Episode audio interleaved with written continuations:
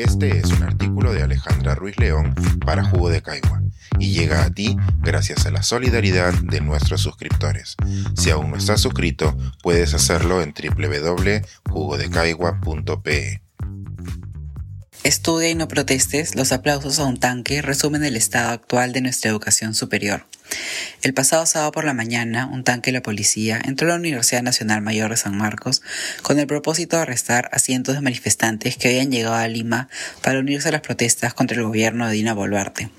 Una imagen así de drástica como polarizadora obliga a reflexionar el estado actual de nuestras universidades y su posición ante las demandas sociales. Para muchos, la entrada de la policía a San Marcos se justifica porque, entre comillas, a la universidad se va a estudiar, haciendo alusión que las protestas, la organización social y la apertura a diversas opiniones no son parte del quehacer universitario.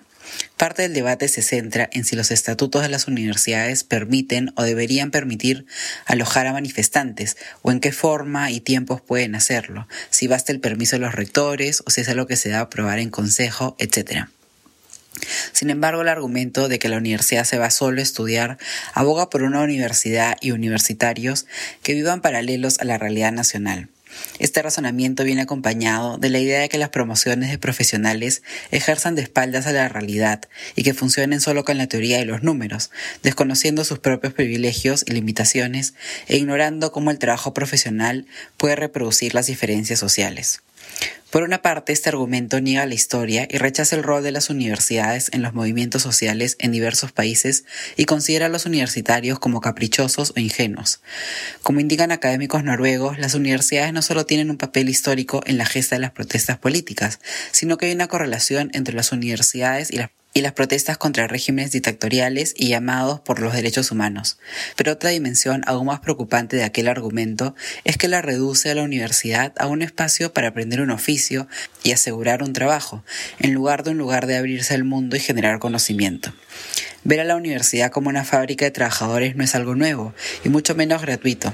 Las reformas universitarias de los 90 promovieron la creación de universidades privadas y con fines de lucro.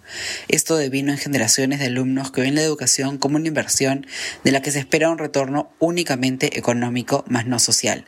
Tras décadas de desmantelamiento de nuestras universidades, hemos terminado con instituciones donde la investigación se ve como un gasto que la SUNED obliga a hacer, en lugar de como pilares de la generación de conocimiento una de las razones de ser de las universidades en sociedades avanzadas. Lugares donde hoy el completo bienestar de los alumnos también se ve como un despilfarro y se promueve la idea de que obtener un diploma al final de cinco años es lo único que una universidad nos puede prometer, obviando una formación integral que incluye una apertura a diversas opiniones en lugar de un listado de temas. El fin del lucro en una universidad despolitizada también exprime a los profesores, quienes tienen que enseñar múltiples clases en múltiples sedes y que entregan un recibo por honorarios a fin de mes, sin derechos laborales ni académicos, entre ellos la libertad académica, que permite la creación de nuevas ideas, la formación de profesionales y el desempeño paciente y no apurado de la docencia.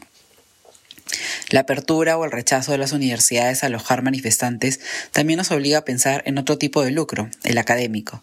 Se ha criticado con razón a las universidades y académicos que reciben halagos y citas por estudiar al Perú, pero que al mismo tiempo le dan la espalda a los sectores más olvidados de la población, tanto en sus aulas de estudios como en sus estudios y ahora en sus sedes. Recibir o no en sus instalaciones a manifestantes puede verse como un hecho aislado. Sin embargo, alumnos de diferentes universidades comentan ahora cómo en sus casas de estudios le dan la espalda a las protestas de diferentes maneras. Estos jóvenes reclaman que la mayoría de sus clases hayan ocurrido de forma paralela a las protestas, llegando en algunos casos a la prohibición de tocar el tema para evitar el debate en clase, o sin reconocer cómo la situación política afecta social, emocional y académicamente a los alumnos. Por supuesto que hay algunos que prefieren que sus clases sean espacios estériles y no incómodos, entre comillas. Para muchos profesores y alumnos, la oportunidad de estudiar al Perú es algo que se da de forma paralela y no incluye involucrarse en conflictos actuales, negando a los alumnos a formar y defender sus argumentos, especialmente los de posiciones contrarias. La idea de que la universidad se va solo a estudiar refuerza también las jerarquías que ocurren en los salones de clases, reduciendo el aprendizaje a aprender de quien se para al lado de la pizarra, todos los momentos en los que éste se da entre alumnos, de alumnos a profesores y de las diferentes realidades que conviven en un mismo salón. Esta idea que reduce el conocimiento a los textos ignora las vivencias y la riqueza con que los alumnos llegan a la universidad, con la diversidad que cada uno aporta. Muchos celebran que se tumbaran la entrada a San Marcos, como celebran que se tumbara la reforma universitaria.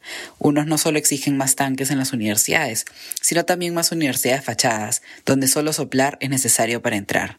Tumbarse la entrada a la universidad y tumbarse la SUNEDU, por lo tanto, forman parte del mismo argumento de que la universidad se va a estudiar. Un estudiar entendido como la homogenización del pensamiento y la abstracción de la realidad, y un acceso a la universidad en su aceptación de universalidad que es restringido a pocos.